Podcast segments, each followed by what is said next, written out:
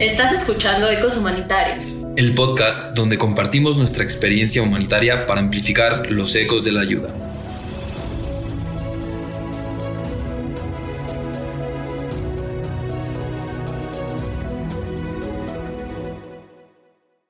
Las opiniones aquí expresadas son de exclusiva responsabilidad de quienes las emiten y no necesariamente representan la cadena. Bienvenidos, bienvenidas y bienvenides a otro capítulo más. Estamos muy emocionados de poder estar aquí de regreso y no grabando desde un coche. Pero bueno, este, sí, el, uno de los capítulos pasados fue grabado en un coche. Averigüen cuál. Ah, olvídenlo. Creo que la calidad sonora lo ameritaba. Se escuchan mis gotas de sudor cayendo. ya estábamos Sí. Según yo se escucha cómo nos vamos deteriorando. Sí. Así Pero- como el mundo en este momento con estas olas de calor. sí. Exacto. Prácticamente es, somos ecos, es una manifestación de lo que está sucediendo con el mundo. en efecto. Ecovi- Ecovidente. Ecodisidente. Pero pues estamos muy emocionados porque, emocionadas, porque hoy vamos a tener un capítulo acerca de algo que creo que a todos aquí nos apasiona y nos cruza desde diferentes formas, y es la comunicación. Como algunos de ustedes pueden saber, Sima es filósofa y estudia filosofía. Bueno, es licenciada en filosofía, si no quieren que suene tan rimbomban- rimbombante, pero pues creo que algo que estudia la filosofía desde un punto de vista muy pragmático y hasta muy etimológico y como que profundiza mucho es en la comunicación. Eh, Mariana es comunicóloga, Yay. yo también, y creo que todos como que pues nos apasiona mucho el poder traducir y expresar ideas. Y hoy queremos hablar de la comunicación social, lo cual creemos que es un tema muy importante porque está plagado de dilemas y de creencias y no hay una regla perfecta de cómo hacerlo, Sí. pero creo que poder analizarlo nos va a ayudar un poco a, a Sí. entender la complejidad que tiene comunicar y transmitir algo a través de una causa social o acerca de una causa social. Así es. Y pues bueno, creo que el pequeño disclaimer adicional al disclaimer que siempre tiene Raquel al principio de nuestros episodios, este, No es que necesariamente representan a cadena.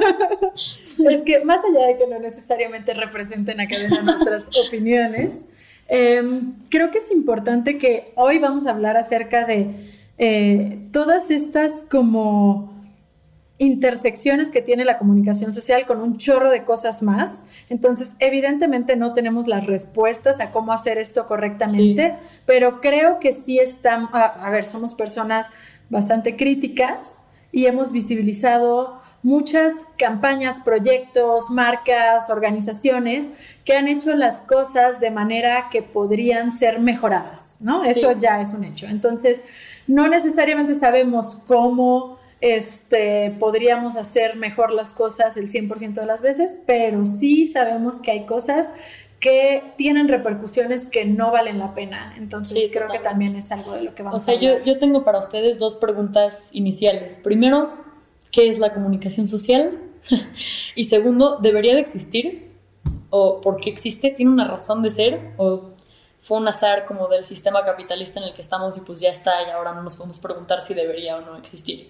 Porque siento que sí están estos argumentos, ¿no? Si así hay quien te diría como esto simplemente no es ético y, y cualquier cosa que hagas va a tener efectos negativos porque lo estás haciendo desde un sistema que tiene efectos negativos. Claro. Y no hay consumo ético en el capitalismo y todo lo que ya sabemos, ¿no? En efecto. A ver, primero, la comunicación social cumple con esta finalidad de hablar acerca de las causas sociales, de los movimientos sociales, de las problemáticas sociales. Y aunque la comunicación social se puede entender como un término general acerca de cómo hablamos de estas cosas, en un término más práctico dentro de la industria de la comunicación se utiliza más que nada para hablar dentro de cómo las organizaciones o empresas eh, hablan de estos temas sociales o cómo las organizaciones de la sociedad civil abordan sus mismas problemáticas. Entonces, sí tiene que ver con un enfoque bastante institucional, aunque la realidad es que no necesariamente en sus orígenes era así, es en lo que se ha convertido. Hay muchísimo ya en el plano teórico acerca de eh, pues toda la evolución de este término. Hay algo que se llamaba la comunicación para el desarrollo, que después evolucionó cuando eh, las personas que se dedicaban a la comunicación dijeron, ay, el desarrollo no me gusta tanto, por bastantes razones muy respetables, dijeron, ok, entonces vamos a hablar acerca de la comunicación para el cambio social. Y este término, ya adoptado por el capitalismo, se convirtió en lo que hoy conocemos como comunicación social, porque no necesariamente tiene la finalidad única de promover estas causas, sino que hay también un fin detrás de ligarlas con ciertas marcas, productos, empresas, etcétera, etcétera. Claro. O sea, sí dirías que está eh, de origen ligado al capitalismo. La comunicación social, sí. O sea, a final de cuentas Sí, la comunicación para el cambio social es otra cosa, es otro tema y está completamente ligado a el activismo, movimientos sociales, problemáticas sociales y sí se puede eh, descuadrar, ¿no? O sea, sí se puede sacar de eh, el sistema capitalista y se verá desde diferentes sistemas económicos, este, pero la comunicación social sí tiene una finalidad muy, muy enmarcada, al menos en mi parecer, dentro de las organizaciones y empresas, sí con fines de lucro. Sí. ¿Qué opinas, David? Yo creo que eh, otro, no es otro término, porque creo que ahí juega un poquito más, pero que otra forma de verlo también es como marketing social. Claro. Y cuando ves algo en el globo de marketing, pues ya estás hablando de un mercado y ya te estás metiendo, estás cayendo en el capitalismo y, y sea, siento que al final, como bien dices, hay comunicación de causas sociales eh, y hay, o sea, ya cuando nos metemos bien de lleno al tema de, de, estar comunicando acerca de una problemática social o eh, ya sea como organización o como empresa, al final pues sí termina cayendo en un tema de mercadotecnia, porque creo que siempre quieres algo de la otra persona. Claro. O sea, más allá de Hay una transacción. No, aunque no quieras nada de la otra persona, ¿cómo la sacas de, de estos formatos? O sea, ¿dónde vas a comunicar? ¿En redes sociales? Sí. ¿En dónde? O sea, va- Sí, vas, sí, a tener sí. a- vas a tener que acabar usando medios que Y- al final del día sí están al servicio de, pues, el capitalismo. Y justo por eso hago como esta distinción Sí. entre la comunicación para el cambio social y la comunicación social, que también, como dice David, eh, se ha convertido hoy en día en marketing social. Sí. O sea, muchas veces áreas que llamamos áreas de comunicación social son en realidad áreas que se dedican al marketing social, ¿no? A, a todo esto que cubren las empresas socialmente responsables. Este, sobre cómo comunicar pues, sus alianzas con, pueden ser colectivas, ONGs, etcétera, etcétera, ¿no? Este, y justo existe esta distinción porque en la comunicación para el cambio social sí existen muchas otras alternativas y finalidades para esa comunicación. Por ejemplo, literalmente cosas que tienen que ver con cómo transmitimos conocimientos de la salud a través de la comunicación. Se han hecho muchos ejercicios dentro de este, proyectos comunitarios o, por ejemplo, proyectos de radio indígena, proyectos de etcétera, etcétera, etcétera, que la finalidad no está en absolutamente ningún tipo de transacción económica, ni siquiera donativos, ¿no? Estamos hablando completamente de procesos comunicativos que ya tienen la satisfacción per se en el proceso de comunicar. Ok. Entonces, por eso, eh, esto es punto y aparte. Otro día podemos platicar acerca de la comunicación para el cambio social, pero justo hoy que platicamos acerca de la comunicación social, respecto a tu segunda pregunta, está bien difícil, pero yo creo que sí. O sea, yo creo que sí tiene que existir, no porque yo esté, a ver, yo no soy una persona que esté de acuerdo con que estemos dentro de un esquema económico capitalista. No es algo que me parece, no es algo que disfruto, es algo que siento que nos atormenta en términos de salud mental a la mayoría de las personas. Eh, lo reconozcamos o no como la causa, pero es algo que está ahí.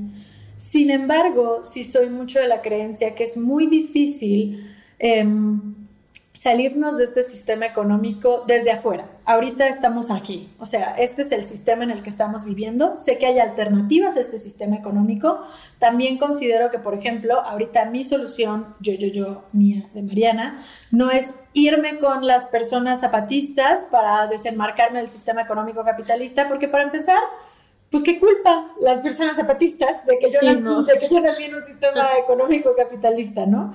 Entonces, ¿qué pasa? Que ahorita este es el sistema en el que nos enmarcamos y sí es preocupante, es debatible y es difícil, ¿qué hacemos con un sistema capitalista que absorbió las causas sociales, ¿no? O sea, creo que ahí es un debate bien grande, está bien difícil, porque una causa social que no es incómoda no está sirviendo como tal, el movimiento no está sirviendo como tal. Entonces, pues bueno, ahorita que tenemos, tenemos un chorro de marcas que eh, ya han decidido, por ejemplo, empezar a platicar acerca de temas de racialización, de temas de la comunidad LGBT, de temas de género, porque se están volviendo temas un poquito más aceptados socialmente. Ahora, ¿qué no esperaban las marcas? Que hubiera un backlash. Sí. Y es lo que estamos. Eso está muy interesante, pero creo que antes del backlash, sí, muchas marcas, por ejemplo, ahorita estoy pensando en Disney, que bueno, no sé si es una marca o ya es tal cual una institución. Sí. una religión. una religión. Em, pero, pues, por ejemplo, todos los remakes que hizo, o sea, el de sí, la Jasmine, La Sirenita, o sea, todos estos estas versiones nuevas de, de, películas que tenían un montón pues de problemáticas y que no respondían a un montón de problemáticas y que reproducían discursos, sesgos, prejuicios, contra ciertos grupos minoritarios, ¿no? Pero que ahora sus públicos, pues como que quieren consumir sus productos de la infancia, pero vistos a través de un lente que sí reconozca estas causas sociales, ¿no? Entonces, pues por eso está la Jasmine empoderada, CEO, girl boss, ¿no? Así es. y la bella de la Bella y la Bestia que le gusta leer y que es científica y así, ¿no? Pero a la vez como que Disney no resuelve muchas, muchos otros temas porque esos no son como tan atractivos, ¿no? No son como tan vendibles. Todo, todo el tema de su racismo, o sea... No son tan... No están haciendo nada, ¿no? Nada más agarran como, ok, CEO, girl boss, y eso pues obviamente es muy atractivo en términos de pues personas que están en Reddit exigiendo estas cosas, ¿no? Pero sus problemas reales como de raíz no los están resolviendo, nada más están como creando esta pantalla. Y sí les sirve para tener consumidores nuevos. Creo que tocas como que uno de los puntos más que son más criticados cuando se habla de una campaña eh, de marketing social. Me estoy refiriendo a marketing en específico, porque muchas veces cuando hablan acerca de, de esto, lo primero que te dicen es, para que tú no hagas good washing o pride washing o cualquier tipo de washing, lo que tienes que hacer es poner dentro de este esquema algún acto social o caritativo que apoye directo a la causa. Y así eximes tu campaña de ser algo nada más que está tocando la superficie. Entonces, por ejemplo, así al final tú puedes como empresa o como organización, no digo que es lo correcto, pero argumentar que sí estás haciendo algo por la causa y no nada más te estás colgando de una tendencia. Claro. Es muy fuerte porque al final... Pero sí te exime, o sea... No, no pero... Justo creo que lo que, lo que menciona David es este rollo de esa es la lógica detrás de las empresas, pero ¿por qué estamos experimentando el backlash el día de hoy? Que, bueno, las empresas, ¿por qué lo están experimentando? Viene de dos campos. Viene, por un lado, de las personas que sí creen en esas causas sociales, que te dicen, ah, ok, Tú hiciste tus tenis moraditos para el 8 de marzo, padrísimo, pero ¿qué hay acerca de tu CEO que tiene 1500 denuncias de acoso sexual, ¿no? O sea, ¿qué tal si en lugar de sacar estos tenis moraditos y donarle a una ONG que atienda temas de violencia de género, ¿qué te parece si tu propia empresa genera un protocolo de violencia de género y empieza a actuar con respecto a él, ¿no? O sea, lo mismo con respecto a todos estos temas. Ah, padrísima tu campaña sobre personas racializadas. ¿Qué te parece si tú en tu empresa no las discriminas, ¿no? O sea, por un lado tenemos este grupo de personas y por el otro lado tenemos las personas a las que estas causas sociales les parecen innecesarias, incómodas o incluso pues como algo hasta directamente violento hacia sus personas por alguna razón. Ya hablamos Eh, de discurso de odio. Exactamente, pero que consideran que el hecho de, pero ¿por qué están utilizando a gente LGBT en sus campañas ahora? Pero ¿por qué Nike usa gente gorda? O sea, ¿Por qué la ¿con sirenita qué? es negra? ¿Por qué la sirenita es negra? ¿Por qué? O sea, etcétera, etcétera, etcétera, ¿no? Entonces, las empresas sí se están viendo en un momento muy crítico de en qué me quiero posicionar y por qué, ¿no? O sea, Sí. ya hasta, pues bueno, o sea, ahorita em, este capítulo no va a salir en junio, pero lo estamos Sí. grabando en junio.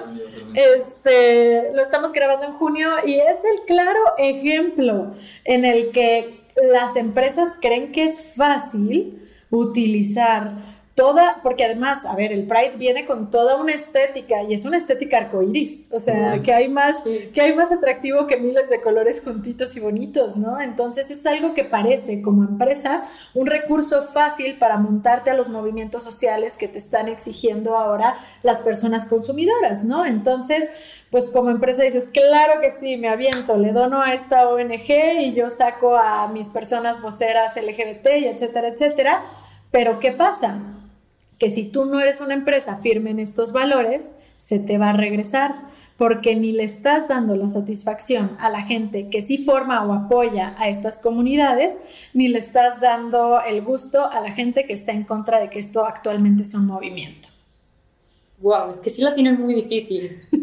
o sea, muy difícil. Pero bueno, igual yo creo que sí hay personas a las que sí les da el clavo que nada más saquen su mercancía de arcoiris o sus tenis moraditos y van y los compran, ¿no? O aunque, los, aunque vayas y los critiques, vas y los compras, ¿no? Porque pues están bonitos, no, No sé. No, y justo creo que también quería tocar ese punto como consumidor. Cuando consumimos, no sé, o sea, lo estoy abriendo debate, cuando consumes un producto eh, que viene relacionado a una causa, como que tú también te sientes buena persona. Sea, también, no buena persona, siento que también a veces somos un poco más críticos, pero Toms, el hecho de que cuando tú comprabas un par de Toms, regalaban otro, otro par de zapatos Toms. No sé, como que al final también puede tener que ver un poco con esta idea de que el consumidor contemporáneo ya es un poco más exigente, de que compra. Y Sí. el hecho de tener estas campañas incentiva a que agarren una generación más joven, una generación que si bien se preocupa por estas cosas y va a conectar con la campaña, también se va a sentir menos culpable de estar... No, ajá, exacto, es justo lo que iba a decir, qué tanto es conciencia y crítica y qué tanto es nada más lavado de culpa. Sí. Uf. Y en muchos casos creo que es lavado de culpa. Sí, claro. O sea, también por eso hacemos las cosas que hacemos. A mí me pasó recientemente que conviví con una persona que veía cosas en la calle ahorita con respecto al Pride y era como, ¡ay, qué bonito! Y foto a esto y me compro esto y arcoíris y nos sentamos a platicar.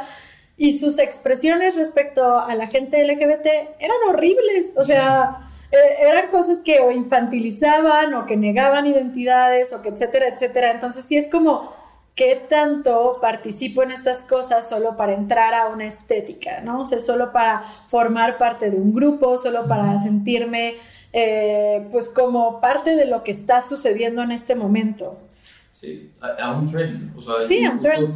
Como que tocando esa parte de, al final también las empresas lo usan como algo coyuntural Sí. por el cual se están sumando. Muchas veces los mismos calendarios de comunicación de las empresas o de las marcas se basan en las efemérides. Sí, Y, y ese, ay, yo no tengo nada que ver con personas en movilidad. Pero vamos a hacer una campaña, es el día de, de las personas de movilidad, entonces vamos a hablar de movilidad y no tiene nada que ver. Entonces creo que también hay un claro indicador de cómo las empresas están tornando a queremos ser parte de, de estas Sí. iniciativas. Y lo más importante que creo que también como que me hace, no, no solo ruido, pero me- se me hace impresionante, es la fluctuación y la, la, volatilidad, la volatilidad con la que cambian las cosas. O sea, es de, ok, junio, Pride. Termina junio y es como el típico meme de... sí. ah, este, tirando las banderas sí. a la basura, ¿no? 8 de marzo, mujeres. Y después, ay, llega abril, Día de la Tierra. Entonces, como que al final Sí. también ese es un claro indicador de qué tanto te importa y qué tanto estás haciendo realmente y qué tanto estás comunicando eh, por comunicar o si tienes las licencias y las facultades para hacer estos claims de nosotros apoyamos o estamos Sí. en contra. O, y creo que ahorita nos estamos enfocando a- al ámbito más empresarial, más marketing. Pero del consumidor, justo, yo quería Sí. decir algo, o sea, que creo que estamos en una época, no sé cuándo empezó, o sea, si lo tuviera que rastrear a chance diría que como en el romanticismo, Ujú. pero, o sea, esta idea de que lo que consumes es parte de ti y de tu identidad, lo que te pones, lo que comes, lo que, lo que escuchas, es parte de ti, ¿no? Y, y lo consumes por ciertas razones o porque apoyas ciertas causas o si consumes metal, eres metalero, no nada más consumes metal, ¿no? Claro. Y, y Consumes pues Taylor Swift, ajá. eres Swiftie. eres Swiftie. Sí. Que antes de grabar tuvimos algo muy trágico de que me abrieron la waitlist y todas mis esperanzas se fueron a la basura. Porque ya solo había boletos con paquetes muy... Si alguien tiene un boleto extra, si man quiere ir al concierto de Taylor Swift, Ah, posiblemente sí lo saquemos antes del concierto, entonces. donen su boleto casi. Dónenlo. Disclaimer. Disclaimer. Recuerden que las opiniones expresadas no representan a Karen. Bueno, no saqué del tema. El punto es que lo que consumes es parte de ti. ¿Cómo lidiamos con esto? Y, o sea, cómo se ve reflejado esto en el- la comunicación social o el marketing social. aspirando a la, a la existencia a un consumo ético, pero sabemos que no existe el consumo ético dentro del capitalismo, pero también, a ver, es que está bien complicado, o sea, no existe, pero al mismo tiempo, aunque no exista, si yo sé que una marca, esto es algo que, que sí hago en mi día a día y me ha destruido muchas marcas y muchas cosas que actualmente ya no consumo. O sea, si una marca no comparte mis valores, no la compro. O sea, Sí. si una marca, sobre todo cuando estos valores van a favor de discriminar gente, o sea, si una marca discrimina gente y violenta gente, no si una marca incluye gente, o sea, porque hay gente que deja de consumir ciertas marcas porque se vuelven inclusivas, ¿no? ¿Cómo te cercioras de que estos valores compaginen con los tuyos? Justamente a eso voy. Yo no necesariamente, y esto es por un bienestar a mi salud mental, no me pongo a buscar marca por marca, pero si ya me enteré que X marca tiene algo que no se alinea a- en lo que yo creo, Sí. lo dejo de comprar. ¿Por qué no busco marca por marca? Porque ya no va a comer. O sea, la realidad No, es que manches. sí está muy triste y es muy trágico. Y sí lo venía pensando ahorita, o sea, porque neta estaba pensando así como de que es que sí, verdaderamente no existe un consumo ético dentro del capitalismo, es algo con lo que vamos a tener que lidiar. Tampoco por eso las empresas van a dejar de producir porque necesitamos bienes de consumo, o sea, es una cosa muy complicada. Pero luego no te queda de otra, ¿no? Es que justo es eso. O sea, y yo sí pienso, a ver, ajá, ahorita dejé de comprar X marca de helados porque me enteré que, este, no sé, o sea, su CEO cometió un crimen de odio, yo qué sé. Entonces ya. ¿Es un ejemplo estás pensando Es un ejemplo, no ubico ninguna marca de. Yo simplemente espero que Ben Jerry's no se meta en ningún problema porque amo sus helados. Sí. Este, pero no, David, si sabes algo no me digas. Este, bueno, pero básicamente es como todo este, eh, este rollo, ¿no? O sea, si yo ahorita me entero, entonces cambio a otra marca, pero la realidad es que seguramente esa marca también comete otras cosas y tiene otros errores y es muy difícil, o sea, también una realidad es que hay valores y hay luchas y causas con las que tenemos más familiaridad que otras. Hay, hay luchas que nos cruzan de manera más directa, no necesariamente porque formemos parte de ese grupo Sí. vulnerable, ¿no? Pero son luchas con las que conectamos más y hay luchas con las que no conectamos tal vez tanto, pero... No, por ejemplo, todo el tema del sufrimiento animal y de la crueldad Claro. y así, ¿no? Eso Claro. creo que es un tema que todavía no está. Bueno, es que en ciertos sectores sí, ¿no? O sea, no está aquí Orly para contarnos de su veganismo, pero sí hay como mucha conciencia de esto. Pero justo, o sea, no por ser 100% cruelty free ya estás como Ya te exime de ya todo te lo exime de, demás. ajá, de todo lo demás, porque pues van a haber cosas, ¿no? A lo mejor a la marca de soya que le consumes, pues también está cometiendo eh, violaciones a los derechos humanos en sus plantaciones donde tiene gente eh, poniéndole a hacer trabajo que no debería, o trabajo infantil o algo así, ¿no? Es un ejemplo, no sé. Pero justo creo que es el punto de ser críticos hasta donde podamos y llegar a un punto en donde entendemos que eh, al final hay errores que se cometen y mientras no sean parte del core de la empresa, Sí. puedes, o sea, como que todavía te, te abre un poco más de posibilidades. de Claro. puedes resolver, hay ciertas cosas que puedes resolver. Y a ver, a mí me toca dar una clase una vez al semestre a una universidad eh, con eh, estudiantes de diferentes carreras y una de y la asignatura que yo doy o bueno la clasecita o taller que yo doy es sobre comunicación social literalmente no y en lo que me enfoco mucho es acerca de todo este tema del pink washing purple washing green washing que para quienes nos escuchan y no saben qué significan todos estos términos tienen que ver justamente con la comercialización de estas causas sociales, ¿no? En el caso del pink es la LGBT, en el purple es el tema de género y en el green es todo, todos los temas, este, pues, de ecológicos, ¿no? Y ambientales. Este, y hay muchas más que van surgiendo día con día. Este, entonces, yo lo que les digo es, a ver, tú como empresa, quieres como saltar a estos temas, ¿no? Ay, hoy de repente, este, este 8 de marzo, entonces sí ya se volvió súper importante el tema y salieron todas las mujeres a marchar, entonces yo ya me volví súper pro mujeres y padrísimo y siempre con las mujeres, nunca contra ellas.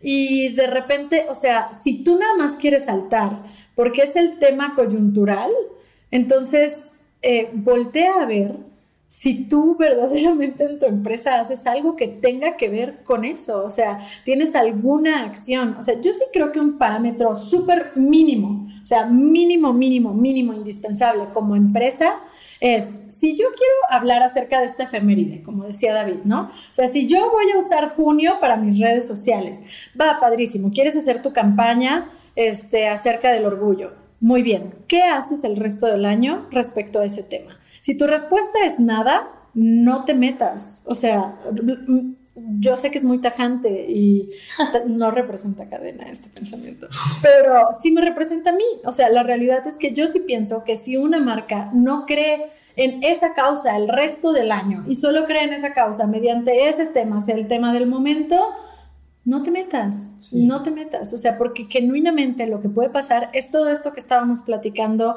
previo a comenzar el capítulo que nos contaba David acerca de todas estas marcas que en el querer meterse a estos temas o saltar a estos temas y buscar personas voceras en estos temas terminaban ocasionando pues un backlash a estas comunidades vulneradas. No, y hasta ellos sí. mismos. O sea, y, a ellos mismos, pero sobre todo a las personas sí, vulneradas, no, porque pues totalmente. finalmente las empresas pues tienen su plataforma, no es de que, o sea, no las estás violentando a ellas directo, o sea. Sí, lo, lo los, peor que les podría sí. pasar es una bancarrota, ¿no? Pero ¿qué pasa? con todo esto que platicamos, ¿no? O sea, ¿qué onda con Botlight en el uso de, eh, voz, de personas voceras trans, con el caso de Dylan? Este, pues, ¿qué pasó? Que de repente, o sea, vamos, su backlash no fue que la gente dejó de consumir Botlight, es que hubo un alza en crímenes de odio contra personas trans. Entonces, salud. Entonces, ¿qué, ¿qué pasa? Que aquí no sé, o sea, la verdad estoy hablando desde el desconocimiento porque no sé Botlight si tenga en su día a día actividades y normas y políticas y todo que busquen la protección de las personas trans este, al interior de su organización, en, sus en su proyecto de producción, etcétera, etcétera. Pero si no fuera así, entonces pues estamos hablando de una marca que tomó a una persona como vocera y el resultado está siendo que un grupo de gente esté experimentando violencia de manera directa. O sea, no estamos hablando de discriminación, estamos hablando de violencia. Y esos son los alcances de la comunicación social. A ver, la comunicación social puede tener un alcance súper favorable que es... Este, ahora todas las personas sabemos qué rayos es el Pride, pero también tenemos por el otro lado eh, estos alcances negativos en los que si usamos estas causas a la ligera, podemos estar poniendo en peligro a la gente. Y puede no ser nuestra, nuestra intención como organización, o sea, puede ser que como empresa genuinamente queríamos, o sea, de verdad creemos en esa causa, verdaderamente creemos en esa causa. Pero ahí qué pasó? O sea, que los consumidores de Botlight en realidad son hombres cis hetero sumamente conservadores y nada sensibilizados en el tema LGBT. ¿Por qué escoger a una persona vocera que se sale completamente de lo que tu grupo de consumidores em, pues está dispuesto a aceptar en este momento. O sea, no digo que esté bien o mal, solamente lo pongo en duda. O sea, ¿por qué harías eso? es que está muy complejo. O sea, tú hablabas hace rato de dilemas y literal son dilemas, ¿no? O sea, un dilema es esta como estructura eh, ética que tiene efectos negativos y positivos hacia los dos lados, ¿no? O sea, que es una decisión que puedes tomar y las dos opciones de la decisión tienen tanto efectos positivos como negativos. Entonces, pues no está clara la respuesta en ninguno de los casos que hemos hablado, ¿no? Eh, no, no sé, no sé la verdad si la respuesta es que las empresas comiencen a cultivar mucho más sensibilidad y que sepan cuál es su tipo de público desde un inicio y que anticipen este tipo de, ejemplo, de efectos o qué, ¿no? Y es que está bien difícil, ¿cómo lo predices, no? O sea, ¿cómo predices esta clase de cosas? Aquí, digo, ya pasó, o sea, ya sucedió, entonces me es muy fácil decir, a ver, o sea, si era un salto muy intenso, muy, muy intenso, o sea, porque tus consumidores literalmente están lejísimos de ese tema. O sea, no digo, ah, como tus consumidores son hombres y hetero, no hables de temas LGBT. A lo que voy es cómo lo puedes hacer de una manera en la que, y aquí viene el reto de la comunicación social, o sea, de una manera en la que sí hables de la problemática y sí le importe a la gente que te consume, porque si no, entonces, ¿por qué lo estoy haciendo? ¿Me entiendes? O sea, siempre hay que preguntarse también como empresa, ¿por qué hago lo que hago? O sea, ¿por qué escoger a Dylan como vocera? Sin todo, o sea, si, si yo conozco mis consumidores y sé que tal vez no la van a, no la van a aceptar. Y ojo, esta crítica no va hacia... más claro, ¿no? Siento que, o sea, para mí también es, si te vas a meter con esa población, eh, o sea, si, si quieres hacer algo genuino y te estás, sabes que tu población tal vez tiene valores diferentes o opiniones diferentes, es cómo las vas a llevar por este camino de la mano a empezar a sensibilizarse. Y justo no, no traer a la persona, eh, tal vez a, este caso no extremo, porque no es extremo, pero sí tal vez que confronta mucho más una mujer trans que tal vez un hombre homosexual o una mujer eh, homosexual. Y tal vez empezar con eso hubiera sido un poco de sensibilización y tal vez no hubiera sido tan polémico como lo fue. Y te digo, eh, más que nada por la intención de vamos en un aprendizaje y vamos poco a poco no te veo tan segura de lo no, que no, diciendo. En realidad estoy muy, o sea, estoy muy de acuerdo. O sea, pienso, por ejemplo, en el caso de Old Spice, que fue modificando poco a poco su comunicación, porque era una comunicación muy misógina en un principio, y fue transformándose a, ¿sabes qué? No es de hombres bien, o sea, ser misógino. Entonces, o sea, pero, pero fue, un, fue una transición, o sea, como muy poco a poco y en toda su comunicación. No fue como, hoy 8 de marzo voy a sacar un comercial de mujeres usando mi desodorante, ¿no? O sea, fue un, o sea, como poquito a poquito le puedo enseñar a mi audiencia que ya no creo en estos valores para que también vea que son problemáticos. Sí. O sea, porque si tu finalidad entonces solo es vender, pues no es comunicación social, es puro marketing. Sí, no. Pero igual el marketing tiene como lo suyo porque no necesariamente es como, no que tenga lo suyo de bueno, pero tiene lo suyo porque em, refleja como lo que está vivo en una cultura, ¿no? O sea, no vendes cosas así de la nada, vendes cosas que sabes que la gente va a querer, que las vendes de una forma que saben que las vas a querer que las van a creer, ¿no? Em, entonces, no sé, también es un poco jugar, es que no sé, no está claro, como que no hay una respuesta. No, y, creo que también tocan una, un tema importante, que es hasta qué punto nosotros eh, como industria, eh, ya sea de la industria de la publicidad, qué responsabilidad tenemos. Porque les quiero comentar que al final la responsabilidad que carga la industria de belleza por usar modelos canónicos y hegemónicos de lo que debe de ser una mujer o un hombre o una persona no binaria eh, en su publicidad sí genera estereotipos. Y hasta, o sea, yo lo veo un poco en, el trabajo, que trabajo en una eh, empresa de bienes de consumo y pues uno de los bienes que, que comercia es este, para los labores del hogar. Y el hecho de que siempre usen o usaban a mujeres eh, utilizando su producto, pues básicamente estigmatizaba una vez más los roles de género y los reforzaba, porque era este producto es para ti, mujer. Entonces, para mí creo que también es hasta cuando la comunicación no es social, pensar en qué repercusiones sociales pueden tener lo que yo estoy comunicando. Claro, 100%.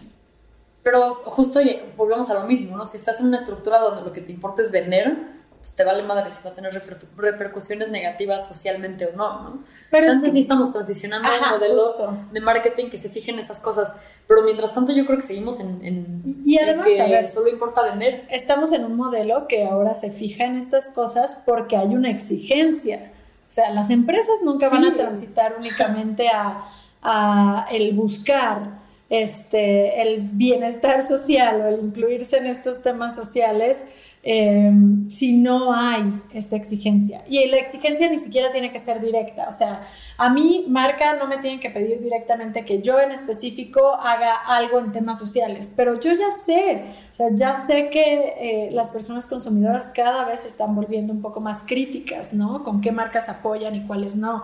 Insistimos, no existe el consumo ético dentro del capitalismo, pero tampoco por eso vamos a buscar apoyar empresas que sabemos que abiertamente y, deliberadamente violan derechos humanos. Pero no manches, me deprime mucho eso porque nuestro campo de acción de verdad es muy limitado, ¿no? Solo puedes elegir a quién no apoyar y ya, ¿no? Es que... Pero pues, alguien tienes que apoyar. Es, es una realidad. Pienso mucho en el episodio de The Good Place en el que hablan acerca de los puntajes que te llevan a el infierno o al cielo, ¿no?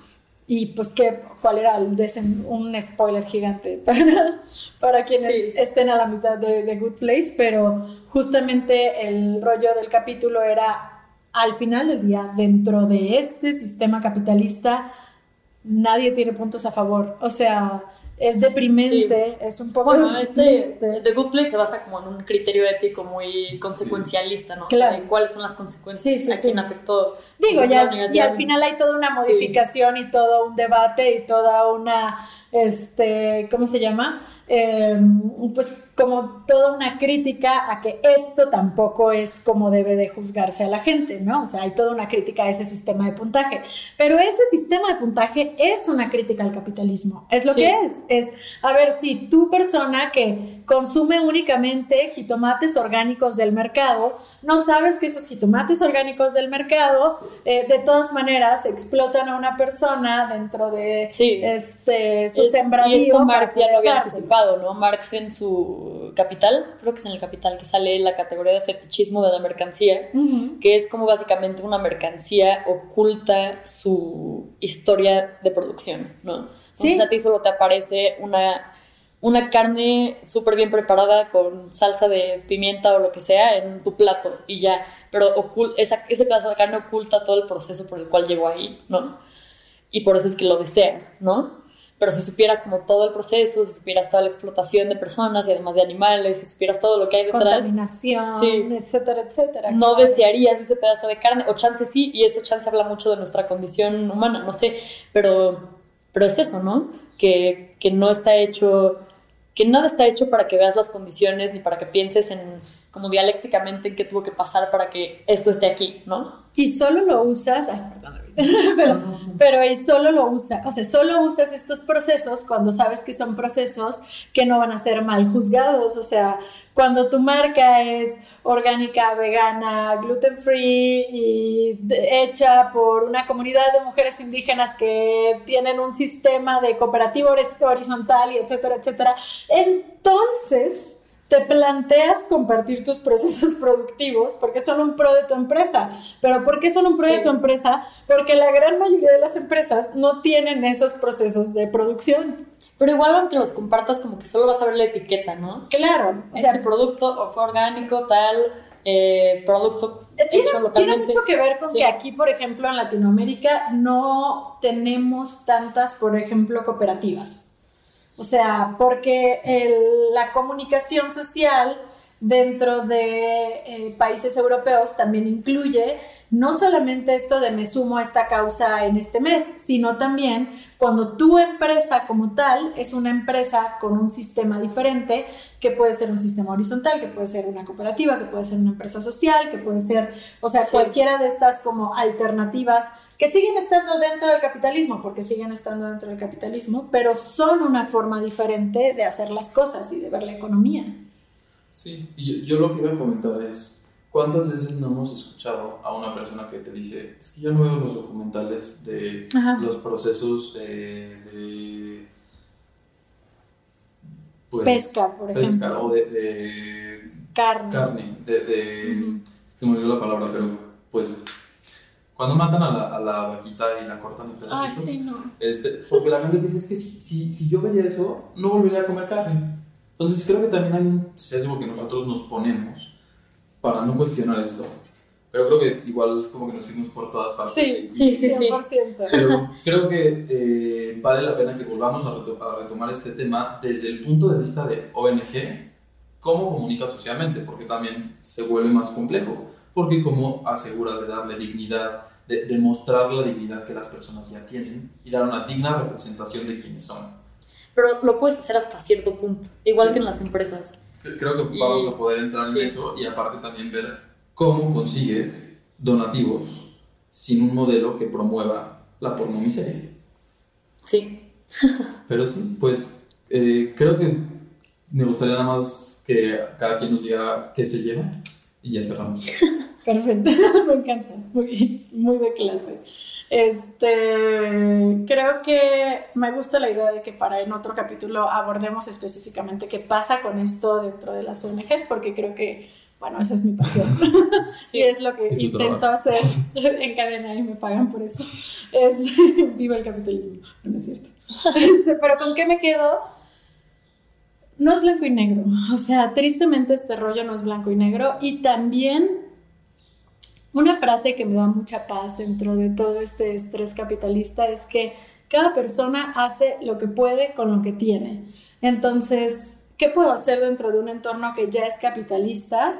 Para empezar, no culparme sobre algo que no está en mis manos, o sea, porque no, ese Sí. sistema como tal y la existencia de ese sistema no está en mis manos, pero lo que sí puedo hacer como empresa es preguntarme estas preguntitas que fui haciendo a lo largo del capítulo, ¿no? O sea, ¿por qué quiero hacer esto? ¿Cuál es la finalidad de hacer esto? ¿Cuáles son las repercusiones de hacer esto? ¿Lo hago el resto del año? Y como una persona consumidora es, sí, o sea, justamente, o sea, se lo sugiero porque es lo que yo hago en mi día a día. Si me entero que esta empresa no está eh, abanderando los valores en los que yo creo, la quiero seguir apoyando, o sea, si lo sé, si deliberadamente lo hacen, eso es lo que yo me quedo. Eh, pues sí, creo que yo también, o sea, un poco esta idea de que las empresas y, y quien, quien hace comunicación social la tiene más difícil de lo que parece, ¿no? Porque ya somos un montón de personas consumiendo cada quien con sus eh, eh, como luchas, ¿no? Sean de causas sociales o sean en contra de las causas sociales y pues para alguien que está tratando de vender un producto o, o una, o lo que hace una ONG, pues está muy difícil no contar con el backlash tanto de las personas que sí apoyan la causa como de las que no la apoyan. Y pues sí, está muy complicado de todos lados y creo que sí, de nada sirve demonizar cierta actividad solo porque le pertenece a cierto sistema, ¿no? Como que ya estamos aquí, o sea, ya, ya, Justo. ya, o sea, ¿de qué te va a servir criticar y, y despotricar contra quienes hacen esto? Porque aparte no es de que son dos personas relamiéndose los bigotes y diciendo como, "Muajajaja, estoy haciendo el mal. No, o sea, ya es algo que socialmente se reproduce todo el tiempo y todos los días. Y, el, o sea, ¿cómo, cómo eh, hacemos lo mejor que se puede, justo? Aminoramos los efectos negativos. Eh, pues sí, no sé. Pero también me, me da depresión esta reflexión de, que de verdad no tenemos casi nada que hacer, o sea, como individuos menos, ¿no? Pero, pero sí. No, para mí creo que, o sea, justo es este, esta, um, este ejemplo que, que dábamos del camino, ¿no? O sea, el caminito que tenemos que ir construyendo y por el cual tenemos que ir guiando, ya sea al consumidor o hasta nosotros a nuestra misma persona. Sí. Como que sí, tal vez hoy en día no seamos eh, activistas de todas las causas o eh, todas las luchas como que nos resuenen, pero tal vez ir conociendo un poquito más de cada una y sensibilizándonos y tal vez, lo voy a decir como ejemplo para cerrar, pero tal vez ver ese documental de carne y decir, bueno, me tengo que hacer responsable si lo voy a consumir de entender cuál es el proceso. Y tal vez sí obligarte a ver ese documental de carne o a entender quién hizo tu ropa o por qué un zapato puede costar Sí, claro. tan barato y a costa de qué. Pero creo que es eso, es, es ir ese, tomando ese proceso, tanto como empresas, para poder hacer un cambio realmente con una comunicación realmente social, como como consumidores. Sí. Y Así pues, es. Pues muchas bueno, gracias. gracias a ustedes. Y gracias a las personitas que nos escucharon el día de hoy. Esto fue un capítulo más de Ecos Humanitarios. Nos puedes encontrar en Instagram como arroba ecoshumanitarios y si quieres más información entra a ecoshumanitarios.com.